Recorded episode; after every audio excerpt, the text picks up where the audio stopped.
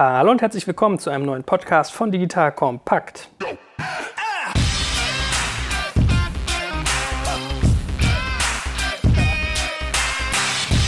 Mein Name ist Joel Kaczmarek und heute bin ich in ja, redaktionell ergänzter Begleitung, nicht wahr? Der gute Marcel Weiß hat uns ja mittlerweile als Autoagent, ich habe da schon mal drüber geschrieben, heute mal live hier. Grüß dich, lieber Marcel. Hallo Joel. Sag doch mal ein, zwei Sätze, was du so gemacht hast, für alle, die schändlicherweise diesen Artikel nicht geliked und promotet haben, wo ich dich vorgestellt habe, dass die wissen, was du sonst so tust. Ich bin seit, ich weiß gar nicht, seit über zehn Jahren als Analyst tätig, vor allem publizierend, auch ein bisschen beratend, aber in erster Linie publizierend tätig und, und Vorträge haltend habe vor vielen, vielen, vielen Jahren, ich glaube jetzt schon fast zehn Jahre ist das her, Netzwertig damals aufgebaut, das Tech-Blog. Habe jetzt die letzten Jahre auch bei, bei Excited Commerce auch geschrieben und dann mit Jochen den Exchanges Podcast gestartet. Habe jetzt die letzten zwei Jahre bei der K5 GmbH als Senior Strategy Analyst gearbeitet. Bin jetzt im Alter, wo man jetzt Senior äh, beim Titel davor stehen hat.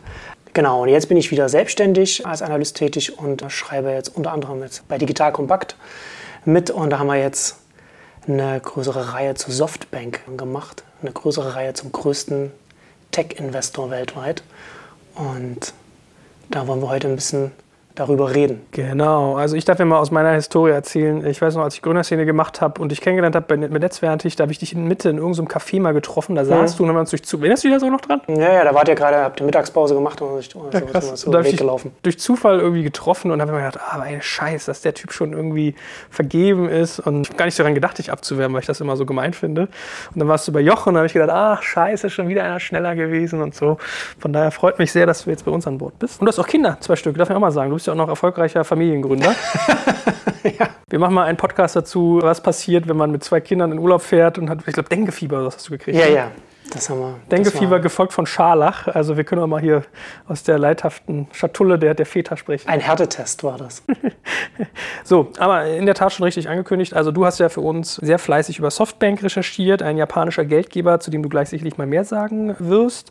Wir wollen heute mal ein bisschen auseinandernehmen, was man dazu so wissen sollte, was wir interessant fanden an dem Thema. Also alle, die da draußen jetzt zuhören und zu faul zum Lesen sind, wir nehmen euch jetzt sozusagen das Lesen von vier Artikeln ab in den nächsten 20 Minuten. 20 plus, so wie ich uns Plaudertaschen kenne. Also wenn ihr das selber lesen wollt auf Digital Kompakt, könnt ihr einfach mal suchen nach Softbank, Soft wie Soft und Bank wie die Bank. Und äh, dann findet ihr die eigentlich. Sagt doch mal ganz kurz, äh, was, wer das genau ist, was die tun, wer die noch nicht so kennt. Also Softbank, ein japanischer Telekommunikationskonzern, gegründet von Masayoshi Son, der auch immer noch CEO ist. Auch eine interessante Persönlichkeit. Also auf YouTube kann man sich auch mal Videos, Interviews anschauen. Zudem durchaus eine interessante Persönlichkeit, auch umstritten zum Teil. Und der hat vor ein paar Jahren angekündigt, einen großen Fonds aufzusetzen, einen Vision-Fonds. Da haben einige Leute auch damals noch mit dem Kopf geschüttelt. 100 Milliarden wollte er einsammeln. Das ist eine, eine Größenordnung ungekannt bis dahin. Und hat er dann aber auch geschafft, fast zumindest. Also er ist noch nicht ganz abgeschlossen, der Fonds. Der liegt jetzt bei 93 Milliarden US-Dollar und hat da auch wirklich namhafte Investoren da an Bord bekommen. Das ist eine eine Liste, das, das kann sich wirklich sehen lassen, um das mal äh, aufzuzeigen. Also zum einen ist Softbank natürlich mit drin, dann Apple, was wirklich Wahnsinn ist. Also Apple ist, wenn man das ein bisschen verfolgt, die, das mal so etwas machen nicht. Also es gibt natürlich so, ne, also guck, die großen Tech-Unternehmen anguckst, Google hat ein Google Ventures, so, das gibt es bei Apple nicht. Bei Didi Shuxing haben sie investiert, also dem Uber von China. Aber das ist, glaube ich, Product schon mehr so, ne? so, so, ein politischer Deal. China-Geschäft ist wichtig für Apple. Da muss auch mal in ein chinesisches Unternehmen investiert werden, wenn da die Partei anklopft. oh ja, und dann halt Foxconn, Qualcomm, Sharp.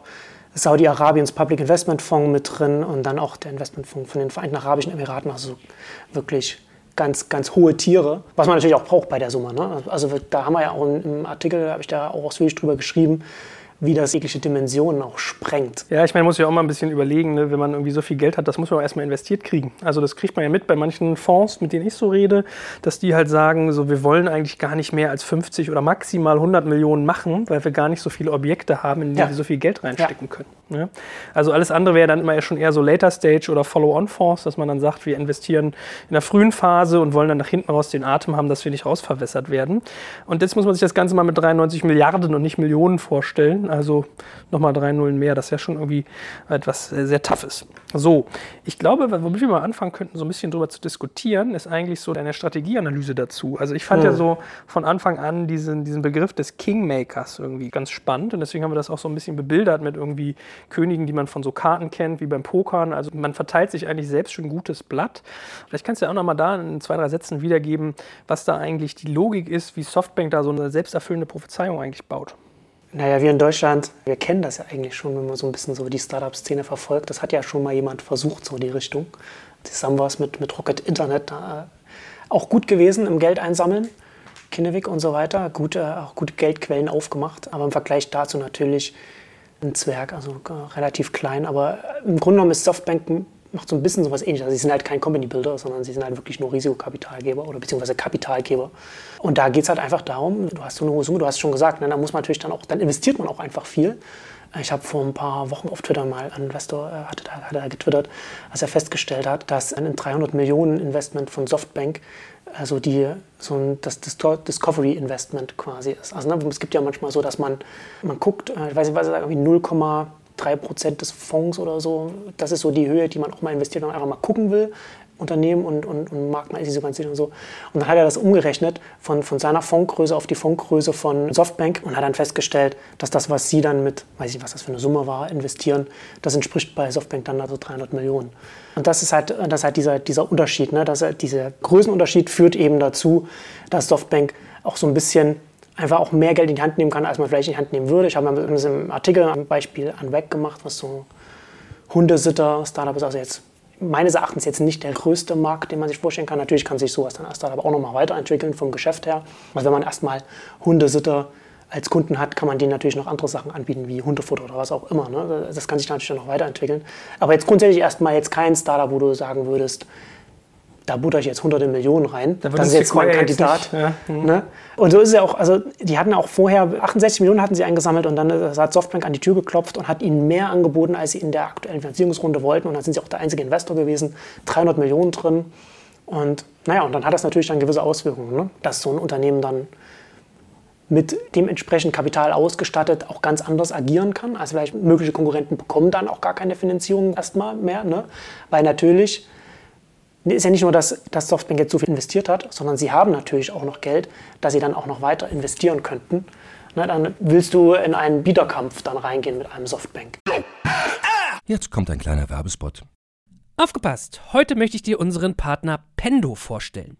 Pendo ist eine All-in-One-Lösung für Produktanalyse, Produktentdeckung, In-App-Anleitungen und Session-Replays, damit du die Benutzererfahrung sowohl deiner KundInnen als auch der Mitarbeitenden deutlich verbessern kannst. Auf KundInnenseite kannst du also den Wert deines Produktes und die Nutzungsdauer maximieren. Dadurch werden deine NutzerInnen motiviert, mehr Produkte zu erwerben. Und für deine Mitarbeitenden wiederum wird die Produktivität gesteigert, indem die Nutzererfahrung von internen oder externen digitalen Tools erleichtert wird, um diese dann auch effektiver zu nutzen. Wenn du also die User Experience in deinem Business steigern möchtest, solltest du unbedingt mal bei Pendo vorbeischauen. Unter digitalkompakt.de slash Pendo habe ich dir eine Weiterleitung eingerichtet, schreibt sich P-E-N-D-O und dort kannst du das Ganze sogar einfach mal gratis testen. Und alle Infos findest du wie immer auch auf unserer Sponsorenseite unter digitalkompakt.de slash Sponsoren.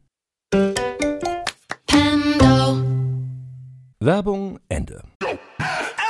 Ja, ich meine, wir hatten ja auch irgendwie, wir haben ja Investoren befragt, was die zu Softbank irgendwie so denken, wo ich finde, was, was sehr interessant war, was da so rauskam. Mhm, ja. Und ich fand ganz lustig so den Smiley versehenen Satz von Christian Leibold von eVentures, der so meinte, ja, nee, ihr wollt uns ja jetzt hier so andichten, dass wir da irgendwie rausgeschiftet werden und dass wir gar keine Chance mehr haben.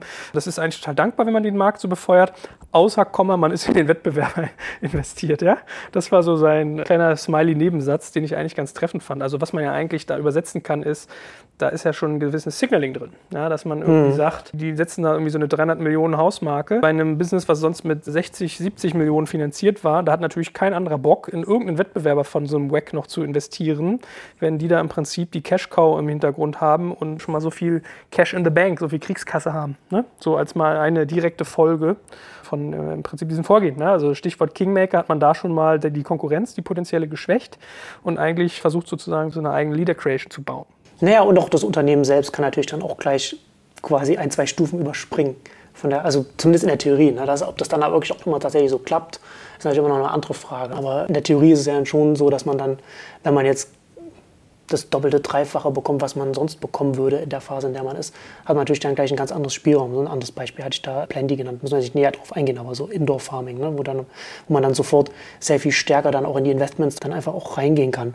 Naja, und das ist dann halt Das ist so dieser Aspekt, der mit reinspielen. Und natürlich, wenn du jetzt auch so ein, ein kleineres Startup nimmst, man hat jetzt die Möglichkeit, so eine, solche 300 Millionen einzusammeln. Ne? Also das wäre ja dann so bei so etwas, in dem Fall dann eher, wenn man an die Börse gehen würde. Und so bekommt man das jetzt noch in einer privaten Finanzierungsrunde. Was dann bei Softbank auch so ein bisschen quasi mit dazu beiträgt. Also Softbank selbst trägt dazu bei, dass sich die Börsengänge nochmal verspäten, verspäten können, wie es das sowieso schon bei den Startups aktuell der Fall ist. Weil man, wenn man als Startup an einem Punkt ist, wo man jetzt sagen würde, okay, wir brauchen jetzt, wir würden jetzt an die Börse gehen, kann man immer noch mal zu einem Softbank gehen, weil es noch mal in der Summe investieren kann, die man sonst bekommen würde, wenn man public gehen würde. Und das spielt noch mit rein, aber Softbank selbst profitiert natürlich auch stark davon, dass Startups jetzt sehr viel später erst an die Börse gehen. Also wenn wir jetzt irgendwie ein Uber oder ein Airbnb angucken, früher hätte es niemals Startups gegeben, die so lange private bleiben. Hm. Gut, also kann man ja schon mal so ein bisschen festhalten. Also man hat im Prinzip so eine gewisses Signaling, eine gewisse Leader Creation, dadurch, dass die so hoch investieren. Du kaufst dir natürlich Sicherheit ein Stück weit. Also der Markt ist ja für dich dann sozusagen schon mal ein großes Stück Risiko rausgenommen. Äh, ich erinnere mich so dunkel, dass ich erinnere, was Lukas oder Kolja, die mal zu mir gesagt haben, mit viel Geld kannst du halt auch irgendwie mehr Fehler machen, weil du dir sozusagen die Fähigkeit einkaufst, äh, Fehler irgendwie begehen zu können. Oder wie du es halt gerade sagst, sogar zu leapfroggen, dass man bestimmte Schritte sogar gleich überspringt. Plus du schießt ja auch irgendwie andere VCs aus dem Spiel. Also wenn man sich jetzt mal die Alternative überlegt, wo könntest du sonst so viel Geld herkriegen, müsstest du entweder sagen, du holst dir so ein ganzes Konglomerat an Geldgebern, was dann schon wieder sehr, sehr aufwendig zu managen ist und wo der Prozess, die einzusammeln, sehr, sehr komplex ist. Ja. Oder halt diesen Börsengang. Das heißt, ich fand auch da die Zitate der Investoren, mit denen wir geredet haben, ganz interessant, dass so Christian Leibold meinte, ja, das ist, geht eigentlich darum, länger private zu bleiben. Dass man im Prinzip mhm. die Kapitalkosten im Private-Markt nutzt, die relativ gering sind im Vergleich zu einem Börsengang, wo du dann wieder Prospecting machen musst und solche Sachen, wo du höhere Transparenz hast, was du eigentlich auch nicht willst, wenn du gerade. Das ist ja auch alles nicht zu unterschätzen. Ne? Das ist ja der ganze Aufwand für die Gründer und das sind ja dann noch Sachen, das macht auch nicht jedem Spaß, ne, mhm. ne, wenn man das halt umgehen kann. Also gerade wenn du sagst, nicht bei mehreren Investoren anklingeln oder nicht den ganzen Hürdenlauf machen mit dem, mit dem Börsengang und stattdessen Masisoshi San anrufen und sagen, hier, ich brauche noch mal ein paar hundert Millionen oder so. Ne? Also ist ja, ne, du lachst, ne, aber es ist ja tatsächlich so, man, das sind ja so Gespräche, das ist ja auch durchaus, gibt es ja auch von dem, von dem Board of Directors beim Softbank auch so ein bisschen so, äh, war nicht so ganz begeistert, weil er im Alleingang dann hingeht und dann einfach mal so hunderte Millionen verteilt. Aber so ist das und das hat natürlich auch einen Reiz natürlich für, für einen Gründer. Ne? Das, das, nimmt ja halt den ganzen bürokratischen Aufwand in Anführungszeichen. Ja, ich meine sowas, aber wie du ja wirklich richtig sagst, du bleibst halt länger private und hast nicht diesen Druck, hm. dass du dann, wenn man sich mal die Delivery Heroes oder Rocket Internets dieser Welt anguckt, HelloFresh, was du dann für ganz andere Transparenzpflichten einfach hast an der Börse, ist ein tierischer hm. Pain. Die Kosten, ehrlich gesagt, für so einen Börsengang finde ich im Angesicht von 300 Millionen Investment jetzt verhältnisweise vernachlässigbar. Also ja, du hast wahrscheinlich irgendwie eine siebenstellige Summe an Anwaltskosten und eine sechsstellige für Prospecting-Erstellung und so weiter. Aber alleine diese Ongoing Costs und dieses Ongoing kommunizieren zu müssen und und und, das ist halt schon irgendwie relativ tough. Ja? Und das hat ja auch der Kollege Saller auch ähnlich verfasst, der hier meinte, günstige Quelle im Later Stage Growth Bereich und vielleicht sogar für Investoren teilweise sogar eine Exit-Alternative. Das heißt, jemand, der jetzt meinetwegen so ein ich glaube, er hatte irgendwie DN Capital als Beispiel genannt bei, bei Auto One, dass die halt im Prinzip sagen können, ja super, dann kauft uns doch irgendwie Softbank da aus unserem Investment raus und wir müssen uns gar nicht die Platte machen in Sachen IPO oder was weiß ich, sondern haben da irgendwie schon, ich glaube, einen Teil, nicht alle Anteile veräußert und hat schon mal Kasse gemacht. Ja? Das ja. heißt, äh, selbst für bestehende Investoren kann so ein Softbank dann zum Teil Exit eigentlich schon führen. Ja? ja, klar. Also das spielt auf jeden Fall mit drin. Das haben wir jetzt, das hatte ich im Artikel gar nicht mit drin. Das ist ein guter Einwand von unserer kleinen Visier-Umfrage noch, noch gewesen. Ja, Wobei natürlich auch mit, weil ich auch noch mit damit reinspielt, ne, dass bei der Überlegung, zu welchem Preis gebe ich dann meine Anteile her, wenn die Alternative ist, dass meine Anteile verwässert werden und sowas, das spielt natürlich auch dann alles immer mit, mit, mit rein. Aber klar, das ist, also für, für Early-Stage-Investoren ist natürlich dann, ist das natürlich auch eine Exit-Option. Ne? Gerade wenn dann halt, wenn dadurch dann auch nochmal der Börsengang sich nochmal vielleicht hinten verschiebt. Ja, aber ich fand das ja irgendwie echt ganz geil, mit diesen Investoren geredet zu haben. Also auch wenn die ja. Anzahl de facto der Investoren klein war, das waren ja echte Schwergewichte, denen an dieser Stelle auch nochmal mein herzlicher Dank gelten mhm. soll. Also auch zum Beispiel äh, Klaus Hommels Statement fand ich ganz spannend zu sagen, ja. so ein Softbank ist eigentlich wie so eine geopolitische Waffe zu betrachten. Ja? Das, was das, das teilweise sogar schon in den Bereich von Politik eingeordnet hat und gesagt hat, naja, wenn du manchmal irgendwie dir solchen Impact anguckst und über den Punkt haben wir jetzt noch gar nicht gesprochen, dass du dir auch Einfluss kaufst in ganzen Branchen. Also dadurch, dass die hier hingehen und so viel Cash auf den Tisch packen, kaufen sie sich ja eigentlich auch immer irgendwie ein Board zieht und mit diesem Board zieht Mitbestimmungsrechte, Steuerrechte, Einsichten vor allem. Und jetzt stelle man sich halt mal vor, man ist irgendwie in 20, 30 Märkten aktiv und hat da meinetwegen 10, 15 Marktführer, die man finanziert hat. Was man da für eine Dateneinsicht und für eine Fakteneinsicht kriegt, die ist ja irgendwie ungeheuer. Ja? ja. Also das finde ich ist eigentlich auch nochmal ein ganz guter Punkt. Das ist auf jeden Fall nochmal so ein schönes Big Picture gewesen von Klaus Hummels, ne? wo man halt wirklich auch mal einfach mal drüber nachdenkt, was wäre, wenn ein Softbank vor 10, 15 Jahren in, in die heute großen Unternehmen im großen Stil eingestiegen wäre. Also der führende Investor bei Facebook, bei einem Google heute, Alphabet, vielleicht sich auch bei einem, bei einem Amazon eingekauft oder, oder Netflix und so weiter wo so ein Unternehmen heute stehen würde. Aber da muss man ja auch nochmal die, die, die Größe eigentlich betonen. Ja? Also es gibt ja jetzt immer so diese beiden, das habe ich witzigerweise auch durch Christian Leibold erst gelernt, jetzt höre ich es immer öfter, neben GAFA, also Google, Amazon, Facebook, Apple, diesen, diesen schönen Begriff von Fang-Stocks, also Fang, Fang. Mhm. Facebook, Amazon, Netflix und Google oder Al Alphabet, also eigentlich müssen wir jetzt Fana sagen, wo er auch zum Beispiel Klaus Hommels sagte, so naja, Moment mal, äh, wenn man sich das jetzt mal anguckt, irgendwie die, die besten 20 gelisteten Internetfirmen haben irgendwie kumuliert in den letzten acht Jahren ca. 64 Milliarden Dollar eingesammelt gesammelt. Das heißt, wenn du jetzt 60 Prozent des Fonds irgendwie von Softbank genommen hättest, hättest du an jedem Top-Unternehmen, das Internet Börsen gelistet ist, also mit Internetausrichtung mhm. an der Börse gelistet ist, hättest du irgendwie alle Rechte und tierischen Einfluss gehabt und einen relevanten Share, wärst der Lead-Investor gewesen. Also wenn sich das mal auf der Zunge zergehen lässt eigentlich, ne? dass du irgendwie die Top 20 Internetfirmen weltweit damit komplett durchfinanziert hättest können. Setzt aber voraus, dass du wusstest, wer der, In der Tat. zu dem Zeitpunkt, wer dann die größten sein werden. In der Tat. Sollte man nicht vergessen. Ja, da hast du einen validen Punkt.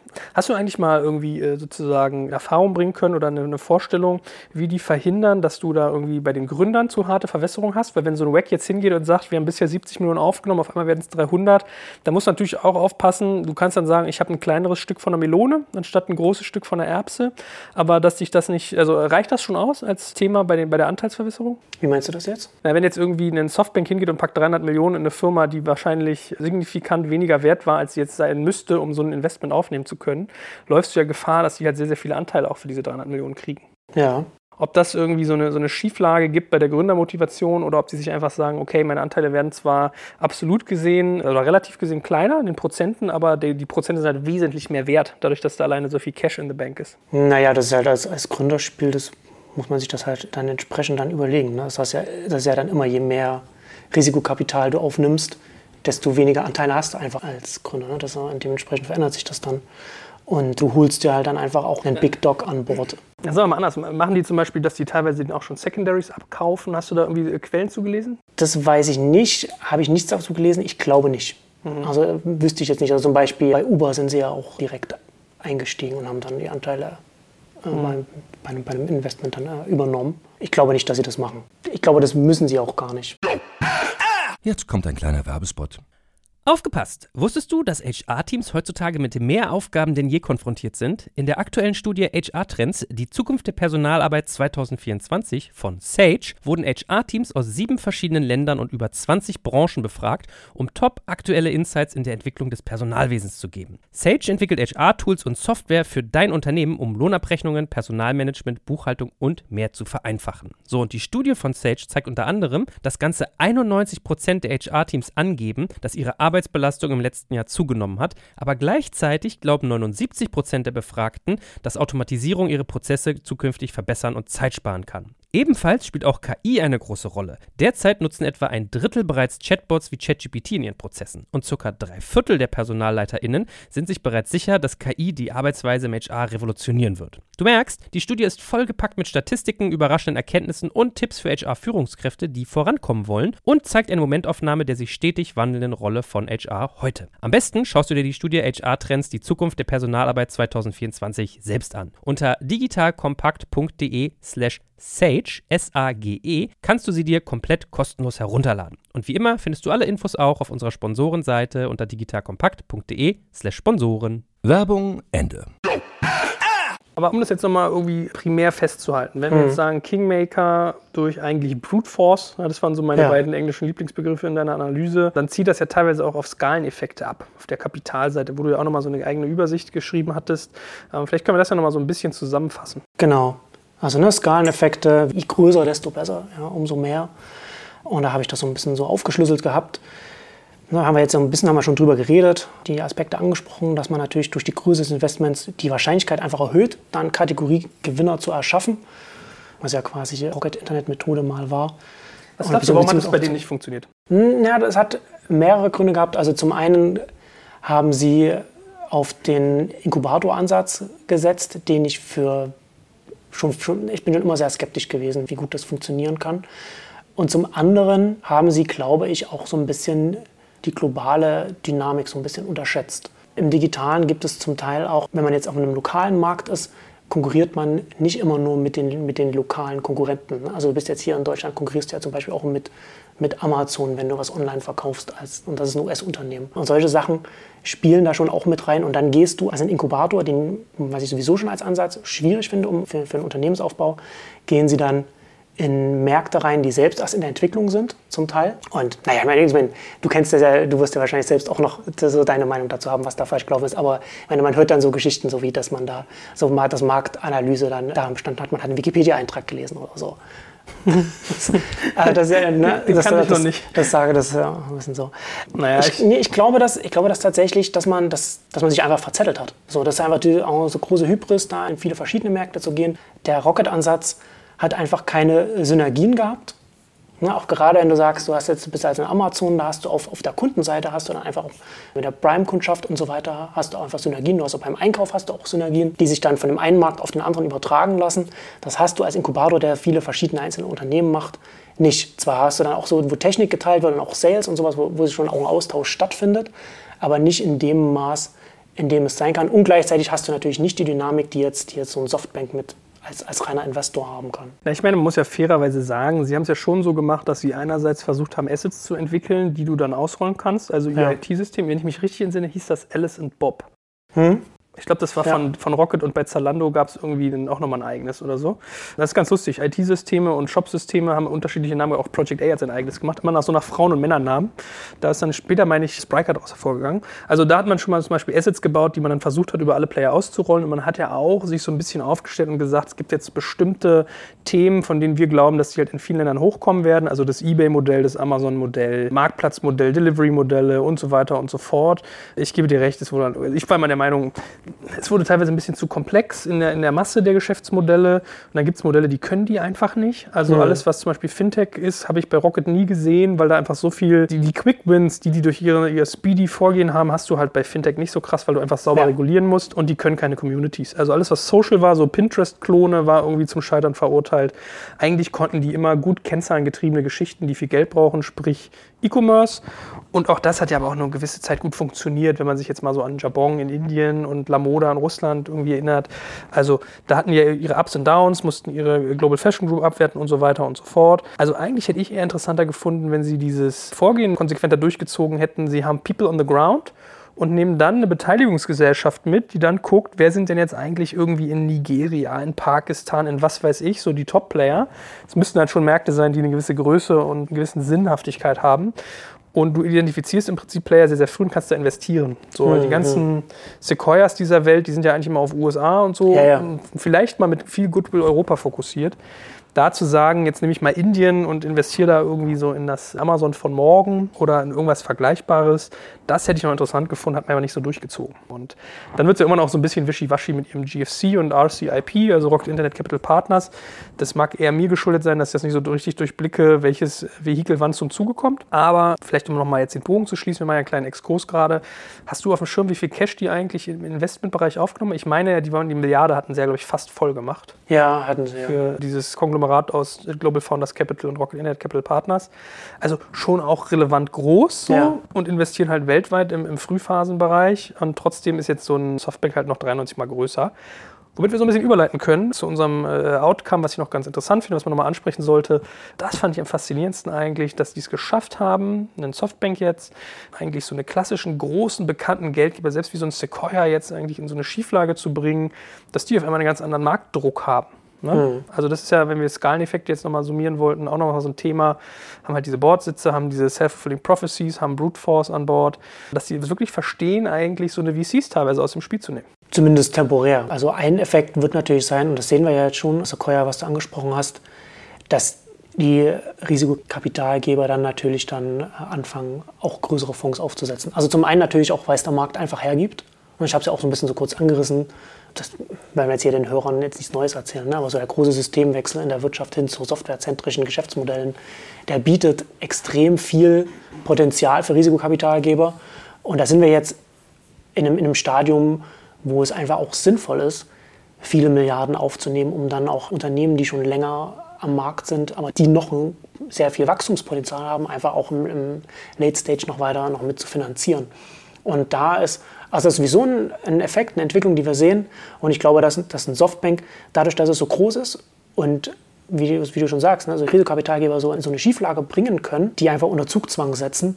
Und wir werden jetzt in den nächsten Jahren sehen, dass das jetzt sehr sprunghaft an, ansteigen wird, dass da mehr Megafonds aufgesetzt werden, weil es da einfach das Potenzial gibt und jetzt einfach durch Softbank einfach nochmal so ein Treiber nochmal von hinten nochmal kommt. Ja, ich meine, das hat ja auch Florian Heinemann eigentlich ganz passend zusammengefasst, dass er gesagt hat, naja, so ein Softbank ist eigentlich eine sehr konsequente Reaktion ja. auf dieses ganze Outlier-Thema, dass halt irgendwie gewisse Player äh, die größte Wertentwicklung mitnehmen. Und er hat das ja auch so ein bisschen verglichen, sozusagen vom, vom ganzen Aufbauvorgehen her, mit äh, Nespas und Tencent damals. Ne? Mhm. Und das eigentlich im Prinzip der Gedanke ist, da sind wir wieder bei der Self-Fulfilling Prophecy. Und aber was ist eigentlich die Konsequenz dann für das, was wir gerade eigentlich angesprochen haben, das VC-Game, dass sich eigentlich die Sequoias dieser Welt überlegen müssen, wie sie dagegen im Prinzip anstinken können, wie man halt noch Relevanz hält, wie man seine Anteile verteidigt. Weshalb auch er gesagt hat, so, naja, ich glaube auch, meine, seine These wäre auch, dass halt die Fondsgrößen zunehmen, dass irgendwie Folgefonds zusehend irgendwie aufkommen werden oder das, was man in der Branche ja so schön irgendwie SPVs nennt. Ja? Den, der Begriff war auch noch gar nicht so läufig, jetzt aber auch, glaube ich, schon mal mitgeschnitten, äh, Special Purpose Vehicles. Ja. Also, dass manche sich vielleicht auch nochmal dezidiert auf bestimmte Branchen irgendwie einschießen und da dann große Fonds auflegen, ja, um irgendwie jenseits des reinen Cash irgendwie auch halt die Know-how-Komponente abbilden zu können. Das ist sowieso etwas, was, was jetzt zugenommen hat. Ne? Also jetzt einfach nur VC und wir investieren in Internet. Das funktioniert halt heutzutage nicht mehr so richtig. Da muss man sich ein bisschen spezialisieren. Und gerade so eine Spezialisierung, glaube ich auch, dass das da nochmal zunimmt. Aber das ist sowieso schon eine Entwicklung, die wir, die wir beobachten können. Ich habe mich auch ein bisschen geärgert, als ich das, das Statement von Florian Heinemann gelesen habe, weil er nämlich auch einen Punkt drin hatte, den ich in meinen Artikeln völlig übersehen hatte, obwohl ich das eigentlich mich auch sehr intensiv damit beschäftige. Und zwar, dass natürlich im digitalen Bereich hast du natürlich starke Netzwerkeffekte, was dazu führt, dass digitale Geschäftsmodelle natürlich prädestiniert sind für VC, für Risikokapital. Hohe Anschubfinanzierungen sind notwendig. Und wenn es dann einmal läuft, so, dann, hast du, dann hast du einen laufenden Betrieb, wo du schnell zu Gewinnen kommst, wo, wo dann die, die, die marginalen Kosten dann oder die variablen Kosten dann nicht mehr so hoch sind. Und dann natürlich dann so, so inhärent dann noch schnell. Also alles, was SaaS ist, ne, ist, das. Und da ist natürlich dann, wenn du mit so einem großen Fonds kommst, kannst du natürlich dann solche Sachen nochmal sehr viel schneller nochmal äh, anschieben, eben weil die Branchenriesen von morgen erstmal viel Geld jetzt brauchen, um eine Flughöhe zu bekommen. Ja, aber ich meine, das fand ich irgendwie schön, deswegen machen wir sowas ja auch, dass wir solche Leute mal fragen, was ist eure Meinung dazu, weil vielleicht übersehen wir was, ja. Also finde ich cool, wenn wir das weitermachen, dass wir mal, wenn wir den Zugang zu solchen Top-Leuten schon genießen dürfen, dass man die nochmal fragt. Von daher ging mir auch so, ja, dass man viel lange über so ein Thema nachgedacht hat und trotzdem haust du halt mal vier Leute an und die haben alle nochmal irgendwie jeder einen Winkel, wo du denkst, ah ja, mhm. stimmt, habe ich vielleicht sogar drin gehabt, aber gar nicht in der Intensität oder ach, habe ich gar nicht so betrachtet. Wenn man jetzt mal aus dem Heinemannschen Blickwinkel da das nochmal äh, sozusagen ein bisschen abrundet, ist ja eigentlich ganz lustig, dann hast du ja in der, im Investorenbereich fast ein bisschen so eine Amazon-Züge. Züge, ne? dass du so einen, so einen Superriesen hast, der dir ganz viel Geschäft wegnimmt und du dir eigentlich überlegen musst, wie kannst du gegen den noch anstinken. Das eine ist halt Aufrüsten auf der monetären Seite, das andere ist halt aber irgendwie Kompetenzzuwachs, was du wahrscheinlich sogar machen musst, weil wenn er irgendwie, irgendwie Bordsitze in irgendwie so vielen Unternehmen hat, er auch halt äh, kompetenter wird. Aber die Strategien, die sieht man ja eigentlich. Ja? Es fängt ja auch in Deutschland irgendwie schon seit einer Weile an, dass man sich jetzt irgendwie so ein Point 9 anguckt und die sagen, sie sind auf SaaS spezialisiert, machen nur das und haben halt da tiefe Expertise. Oder Project A geht hin und sagt, wir sind so operational Operational VC, wir geben die operative Unterstützung, was jetzt irgendwie BI, Business Intelligence, Marketing und Co. angeht. Also das ist ja ganz unterschiedlich. Oder Klaus Hommels ist mehr so der, der Door-Opener zu großen anderen Playern. Also ja. ganz interessant eigentlich, was sich da so für Strategien gewählt werden. Und nach hinten raus, letzter Satz vielleicht oder letzten Sätze. Wir haben ja auch so ein bisschen über die neue Zündstufe, die da irgendwie im, im Bau ist, bei Softbank äh, schon mal skizziert. Es geht immer noch größer. Ja. Erzähl mal vielleicht zwei Sätze dazu und für wie realistisch du das hältst. Softbank ist im Gespräch mit dem chinesischen Staatsfonds der China Investment Corporation, um in den Vision-Fonds ein, einzusteigen. Die sind da auch äh, interessiert. Die haben lockere 800 Milliarden US-Dollar äh, umgerechnet zur Verfügung für Investitionen. Und die gucken natürlich, wo sie das investieren können. Und das hat, hätte natürlich mehrere Auswirkungen. Also zum einen, wenn die reinkommen, kann Softbank dann die nächsten Vision-Fonds aufsetzen. Masayoshi San hat mal gesagt, dass er eine Trillion Yen quasi aufsetzen will, was umgerechnet 880 Milliarden US-Dollar entspricht, also für den Vision Funk 2, 3 und 4, die jetzt in den nächsten zwei, drei Jahren dann aufgesetzt werden soll, von der Geschwindigkeit mal, ob das tatsächlich so wird, sei mal dahingestellt, weil ganz so schnell ging es beim ersten auch nicht. Aber grundsätzlich wäre das interessant, weil Softbank dann quasi seinen sein Kinneweg hätte. Ne? So wie Rocket Internet so einen großen Kapitalgeber, den, den sie anzapfen konnten, wo sie hingegangen sind, wäre das dann eben auch auf der, auf der Stufe mal 100 der quasi der Kinneweg für, für Softbank. Wie wahrscheinlich das ist, muss man schauen. Ne? Also ein japanischer Konzern und ein chinesischer Staatsfonds wäre durchaus auch eine kleine politische Sensation, wenn das, wenn das funktionieren würde. Und auf der anderen Seite natürlich, dann würde das für den Vision-Fonds natürlich auch Investments in die, in die, chinesischen Riesen natürlich auch sehr, sehr stark erleichtern. Und was natürlich, warum der, der CIC, der, der chinesische Staatsfonds, das auch möchte, zusätzlich natürlich, dass das ein Vehikel wäre, bei, bei dem er auch Summen in der Höhe investieren kann, die er investieren muss, damit sich bei ihm irgendwas bewegt, wäre natürlich dann auch, dass er darüber dann einfach die Möglichkeit bekommt, in, in US-Startups zu investieren, wo, wo er wiederum nicht reinkommt als rein rein chinesischer Fonds. Also das Man darf ein bisschen gespannt sein. Ne? Also ich, ja, ich habe auch so überlegt, also dass sie ihre ganze Cash-Position da reinsetzen, ist ja jetzt eher ausgeschlossen. Nee, nee, das nicht. Aber man muss das ja wirklich so ein bisschen geopolitisch sehen und China hat ja auch irgendwie insgesamt viel in den USA gemacht und hat ja viele Dollaranleihen. Wenn es in den USA gut geht, freut sich auch China. Hm. Und in der Tat kann ich mir auch vorstellen, dass das für die aus unterschiedlichen Gründen Sinn macht. Selbst wenn es jetzt nur ein Drittel werden von diesen 880 Milliarden, wäre das ja immer noch gigantisch viel. Ja, ja also, also, wie gesagt, ne, um auf den Anfang zurückzukommen, ne, also wir sprechen da jetzt hier, wie gesagt, selbst wenn es ein Drittel ist oder, oder ein Viertel, dann wäre wär es immer noch wahnsinnig viel, was extrem viel an Effekten, an, an Folgen haben würde. Weil wir jetzt, ne, wir haben vorher so Sequoia 2 Milliarden mal, oder, oder ich, hatte es, ich hatte das mal im, im Rahmen der Analyse mal äh, rausgesucht, was so die größten waren, ein bisschen so, bin so drauf gestoßen. So der größte Private Equity Fonds war 21,7 Milliarden, das war der Blackstone 5 Fonds. Also das, ne, um das mal die Relation zu setzen, also nicht mal Private Equity kommt da auch noch annähernd in die Größe deswegen und jetzt wird das nochmal größer. Und das, also es ist natürlich klar, es ist eine Herausforderung für, für Risikokapitalgeber so mit, mit, mit, so einem Riesen, der da agiert. Aber gleichzeitig, wie gesagt, hat das auch Vorteile, wenn man da, einen, wenn man da eine Exit-Option hat. Das ist dann vielleicht ja auch ganz nett, wenn man, wenn man statt der, in, der Größen, in so einer Größenordnung eine Exit-Option haben, die nicht der Börsengang ist, sondern dann nochmal so, so, so ein großer Anteilseigner, an dem man das dann verkaufen kann, kann ja auch ganz praktisch sein.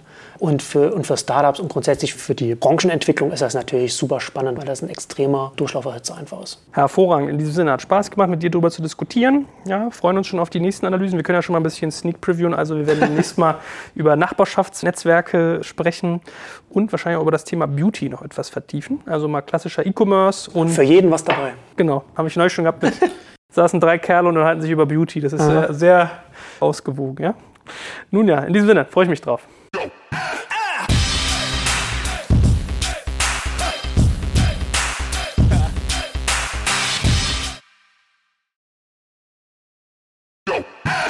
Jetzt kommt ein kleiner Werbespot. Aufgepasst! Bist du auf der Suche nach einem Profi, der für dich komplexe Geodaten sinnvoll integriert und sie auf interaktiven Karten visualisiert? Dann möchte ich dir unseren Partner Nucubator vorstellen. Das Ziel vom Nucubator-Team ist es, dich bei der Prozessdigitalisierung zu unterstützen und aus den ganzen täglich anfallenden Geodaten einen echten, nutzerfreundlichen Mehrwert zu schaffen. Dabei geht Nucubator ganz besonders auf deine Anforderungen ein, um die Software zu bauen, die deine USPs digital widerspiegelt und den NutzerInnen der Software den größtmöglichen Nutzen liefert. Und um das für möglichst viele Betriebssysteme, Geräte und Anwendungsfälle umzusetzen, setzt das Nucubator-Team auf etablierte Webtechnologien, mit denen sie schnelle und effiziente Anwendungen für Desktop und mobile Geräte entwickeln. Geodatenvisualisierung ist für Unternehmen in vielen verschiedenen Branchen relevant, zum Beispiel auch in den Bereichen Tourismus, Logistik und im Außendienst. So wurde zum Beispiel bereits ein digitales Smart Farming Tool für die Agrarwirtschaft gebaut, mit dem Satellitenbilder, Wetterdaten und Standortdaten interaktiv verarbeitet werden. Nucubator baut dabei nicht nur Kartenlösungen, sondern entwickelt für dich maßgeschneiderte Webanwendungen und Apps. Wenn du also einen Partner suchst, der deinen bestehenden USP ins digitale Zeitalter hebt, dann schau doch einfach bei Nucubator vorbei. Ich habe dir unter digitalkompakt.de slash Nucubator, schreibt sich mit C, eine Weiterleitung eingerichtet. Und wie immer findest du alle Infos auch auf unserer Sponsorenseite unter digitalkompakt.de slash Sponsoren. Werbung Ende.